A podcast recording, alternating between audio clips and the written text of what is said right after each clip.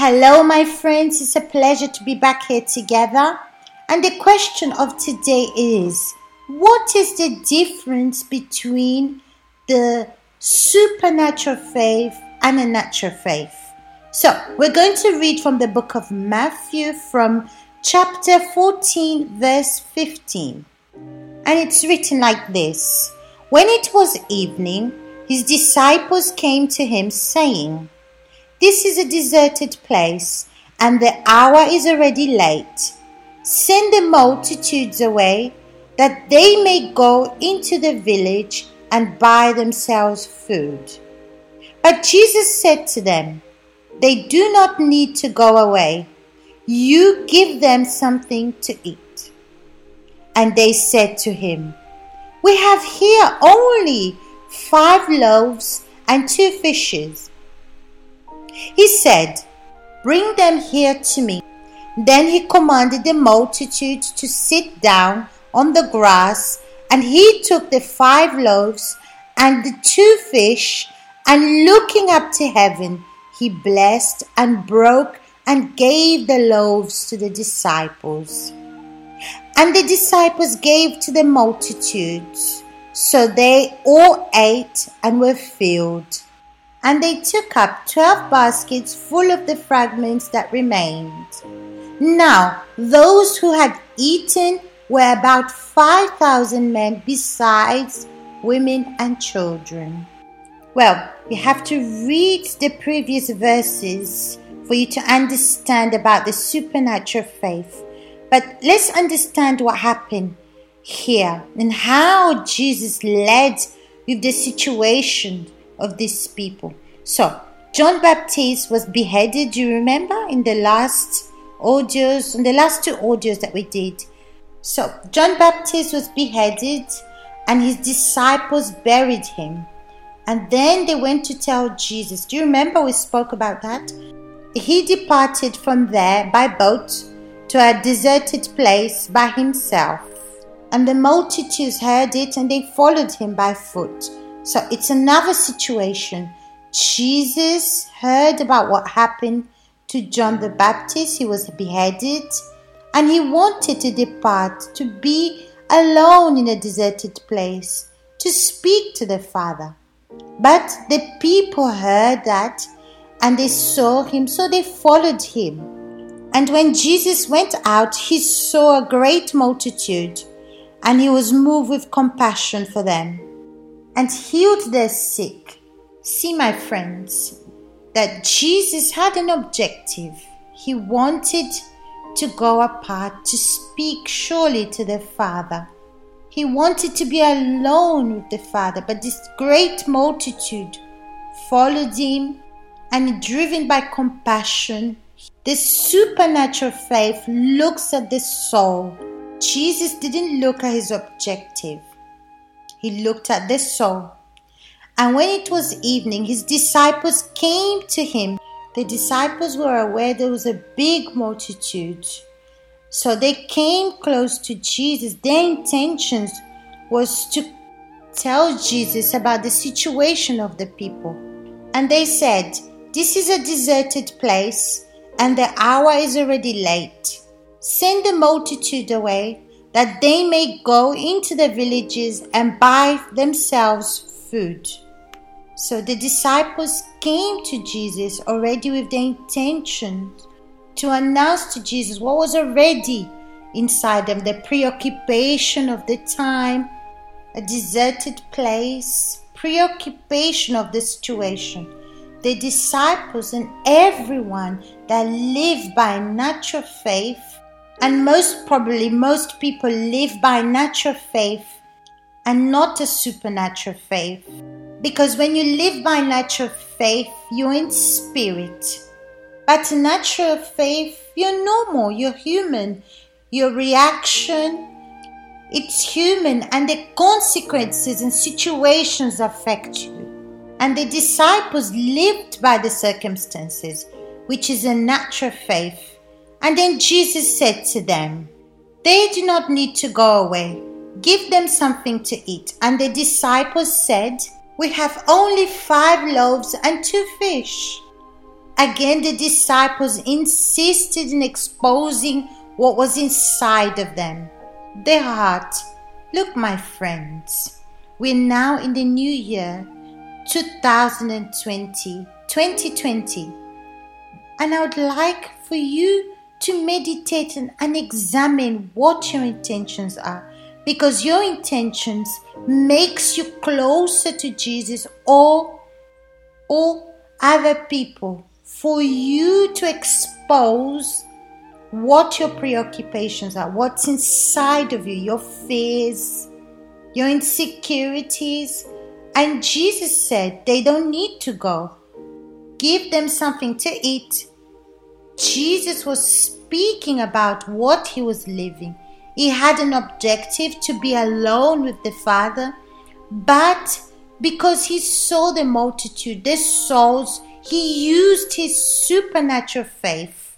And this is what a supernatural faith is it's not selfish, it considers others, it looks beyond to the soul.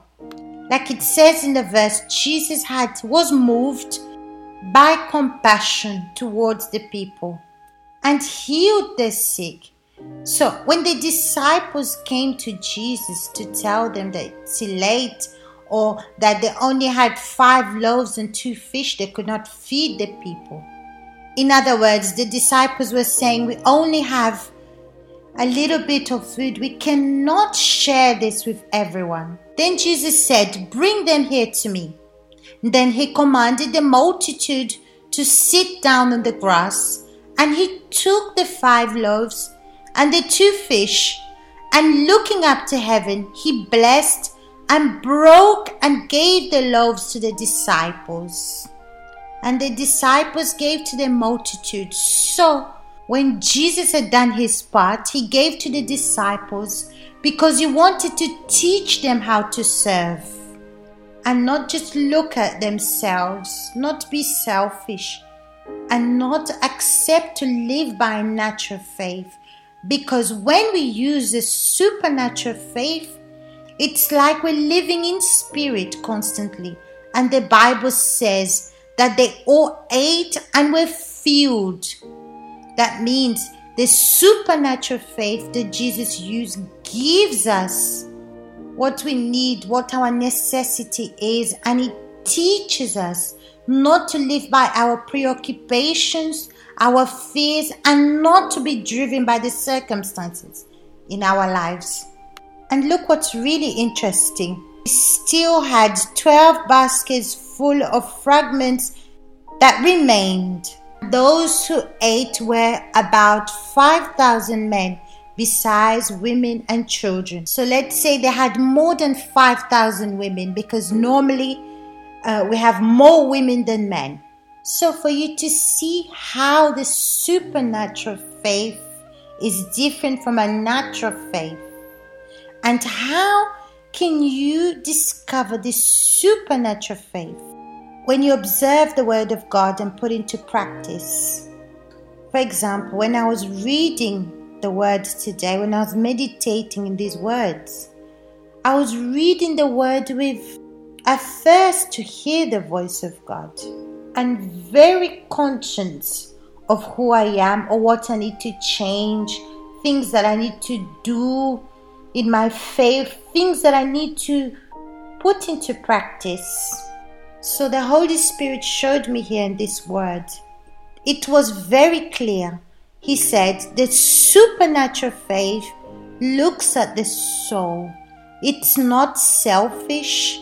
Before reading these verses, I've been uh, examining my life and see what's going on inside of me and everything that I want to present to God. My supernatural faith in practice produces results.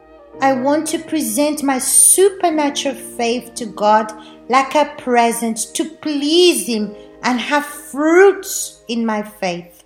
So, when I was meditating and examining myself, He was telling me of this supernatural faith that I need to, even if I have my private moments with God, But when it involves souls, one soul or many souls, He wants me to make time for them, not to look at just my necessities, but also to look at the necessity of this soul.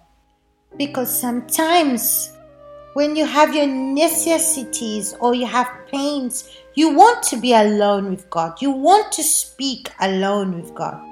And many times people get irritated because they're disturbed, because they're impeding you to have this moment with God. But look at Jesus. He had lost his cousin. And apart from John being his cousin, he lived his whole life to serve God. He prepared the way of Jesus. His whole reason for living was to serve. And it's written in the Word of God that John Baptist was the greatest of all the prophets because he dedicated his life 100% to serve. My friends, a supernatural faith is not like a natural faith. If you see Jesus, he served and he reached the need of the multitude. The disciples that were next to Jesus hadn't done anything yet. So, but they had to learn how to serve. And Jesus said, Give them something to eat. It's you that needs to serve.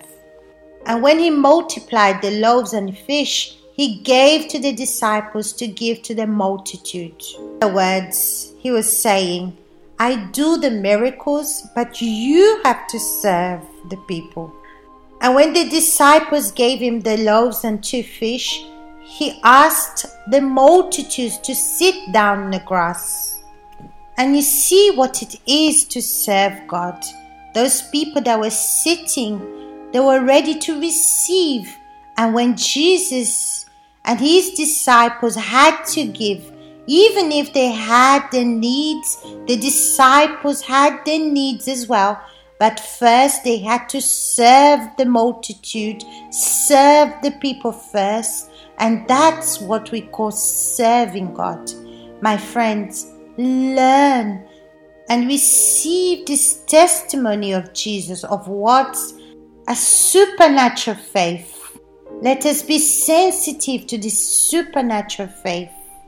Examine your intentions, your behavior, the way you are. Take this time to evaluate your week what were your intentions? What are your preoccupations? What keeps your mind occupied? Serve the Lord Jesus Christ, the King of Kings, the Lord of Lords. When we serve Him, we look at the soul of our neighbor, giving ourselves as a service to our neighbor, and even sometimes using your faith for your neighbor. Okay? So, next week we'll be back here and take advantage of this meditation, this bread of life. Okay? Big hugs to you all, and I'll see you next week.